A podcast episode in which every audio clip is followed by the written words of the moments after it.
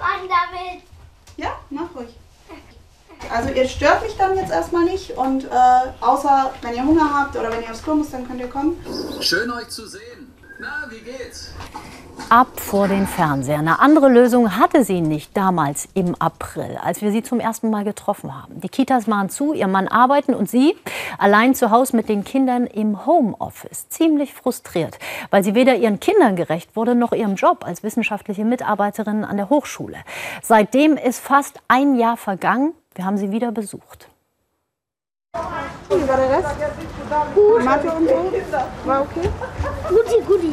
Guti, guti. Na, optimal. Laura von Albedüll holt ihren Sohn Falk von der Schule ab. Er ist Erstklässler. Zurzeit hat er alle zwei Tage Unterricht. Zumindest ein paar Stunden konnte seine Mutter heute ungestört arbeiten. Wir haben zwar immer noch keine Nachmittagsbetreuung, aber ähm, immerhin diesen Vormittag Die kleine Schwester Thea, sie ist vier, ist im Kindergarten eingesammelt worden. Und eigentlich müsste Laura von Albedüll noch viel für die Arbeit machen. Aber es gibt anderes zu tun. Falk braucht Hilfe bei den Hausaufgaben. Jeden zweiten Vormittag wird die Mutter zur Lehrerin im Homeschooling. Falk und Thea brauchen jetzt ihre ganze Aufmerksamkeit. Zwischendurch Mails checken, das geht nicht. Also es ging noch, solange ich die beiden irgendwie mit schlechtem Gewissen vor dem Fernseher parken konnte. Aber mit dem Homeschooling zusammen kriege ich das nicht hin. Laura von Albedüll ist wissenschaftliche Mitarbeiterin an der Pädagogischen Hochschule Weingarten wegen Corona im Homeoffice. Sie liebt ihren Job, ist ehrgeizig, arbeitet an ihrer Promotion.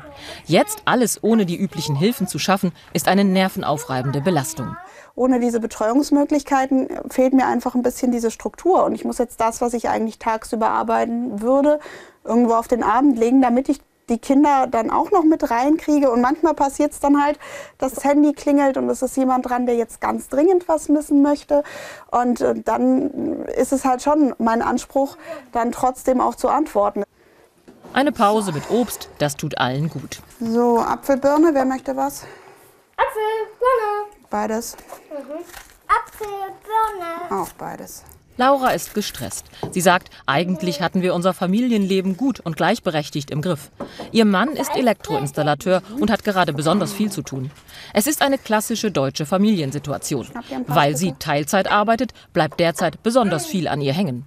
Es ist wirklich fürchterlich, ähm, so weit zurückstecken zu müssen.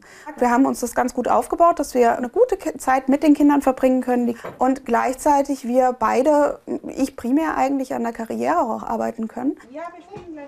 Sag mal schnell, ob ich neue Mails habe. Jetzt muss es doch sein. Sonst wird der Abend im Homeoffice zu lang, sagt Laura. Sie spielt gerne mit ihren Kindern, doch das ständige Multitasking zermürbt sie. Sie wünscht sich ihr normales Leben zurück und damit wieder mehr Gleichberechtigung, so wie vor Corona. Ja, zurück zu alten Rollenmustern durch die Pandemie. Darüber reden wir gleich mit dem Bundesarbeitsminister. Denn es klingt verrückt, ist aber offenbar wirklich so. Auch die Kanzlerin hat das Problem erkannt und angesprochen am Wochenende in ihrem Podcast. Wir müssen darauf achten, dass die Pandemie nicht dazu führt, dass wir in manch schon überwunden geglaubtes Rollenmuster zurückfallen.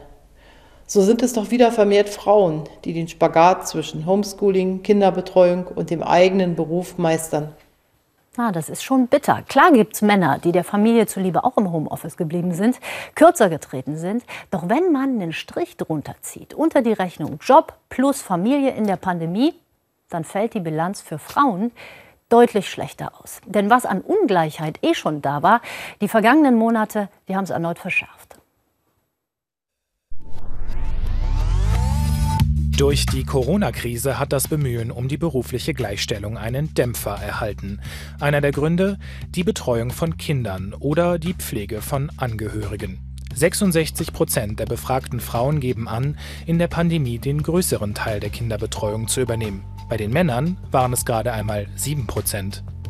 Die ohnehin bestehende Lücke bei der bezahlten Wochenarbeitszeit zwischen Männern und Frauen wurde so noch größer. Im Herbst 2020 haben Frauen mit betreuungsbedürftigen Kindern durchschnittlich 28 Stunden wöchentlich gearbeitet, Männer hingegen 39. Ungleichheit zwischen den Geschlechtern ist in Deutschland auch im Steuersystem verwurzelt durch das Ehegattensplitting. Kritiker verweisen darauf, dass es ein Anreiz für Frauen sei, sehr wenig zu arbeiten oder gleich ganz zu Hause zu bleiben. Ja, und wir reden drüber mit einem Mann, dem Bundesarbeitsminister Hubertus Heil. Ich grüße Sie. Guten Tag, Frau Reichenbach. Herr Heil, Sie haben selbst zwei Kinder im Grundschulalter. Wer hat in den vergangenen Monaten mehr abgefangen? Ist zu Hause geblieben, Sie oder Ihre Frau? Eindeutig meine Frau. Und das ist nicht gerecht.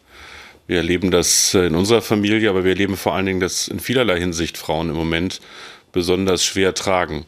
Sind ja auch diejenigen, die jetzt nicht im Homeoffice arbeiten, die den Laden am Laufen halten in der Altenpflege oder an der Supermarktkasse, die als Heldin des Alltags gefeiert wurden, viel zu niedrige Löhne haben beispielsweise.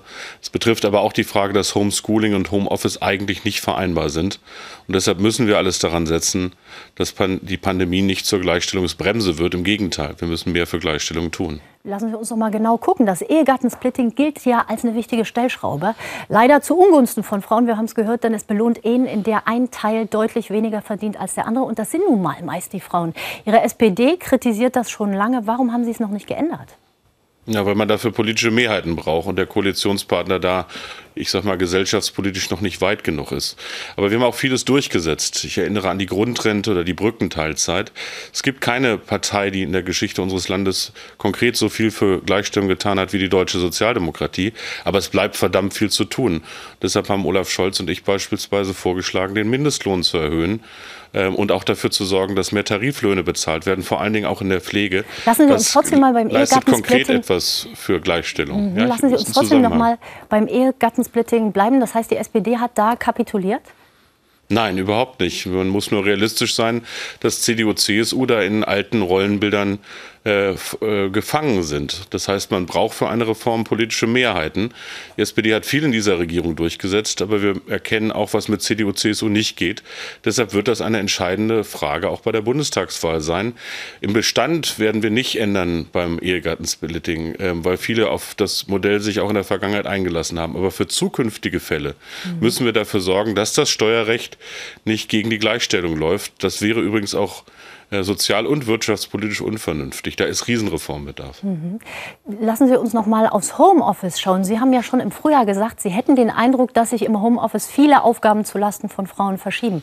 Glauben Sie trotzdem, Sie würden Ihnen dann mit einem Recht auf Homeoffice, das Sie fordern, wirklich einen Gefallen tun? Ja, es geht ja um einen Rechtsrahmen für mobiles und ortsflexibles Arbeiten. Homeoffice kann vernünftigerweise für die Vereinbarkeit von Beruf und Familie für Männer und Frauen ein Segen sein und es kann ein Fluch sein, wenn es mhm. zum Beispiel im Homeoffice niemals Feierabend ist. Auch im Homeoffice muss Feierabend sein, äh, wenn Arbeitsschutz nicht gewährt wird. Also Homeoffice, das erleben wir in diesem ungeplanten Großversuch der Pandemie, ist technisch viel, viel mehr möglich als äh, früher gedacht. Aber es muss vernünftig eingesetzt werden. Es muss fair zwischen Arbeitgebern und Beschäftigten ausgehandelt werden, da wo es möglich ist. Und dafür brauchen wir einen Rahmen. Es geht nicht nur um den Begriff Recht auf Homeoffice, sondern es geht um einen Rechtsrahmen für ortsflexibles und mobiles Arbeiten. In meinem Ministerium beispielsweise gibt es dazu eine sehr, sehr gute Betriebsvereinbarung. Die gibt es in vielen Bereichen auch. Und sowas wünsche ich mir mehr, dass es faire Regeln für ortsflexibles, mobiles Arbeiten gibt. Mhm. Und es gibt einige, die haben das Bedürfnis, mal ein, zwei Tage, aber nicht dauerhaft im Homeoffice Homeoffice zu arbeiten. Und dafür braucht eine moderne Arbeitswelt auch für die Flexibilität der Beschäftigten, vor allen Dingen der mhm. Frauen, auch neue Regeln. Herzlichen Dank für das Gespräch, Hubertus Heil. Ich danke Ihnen.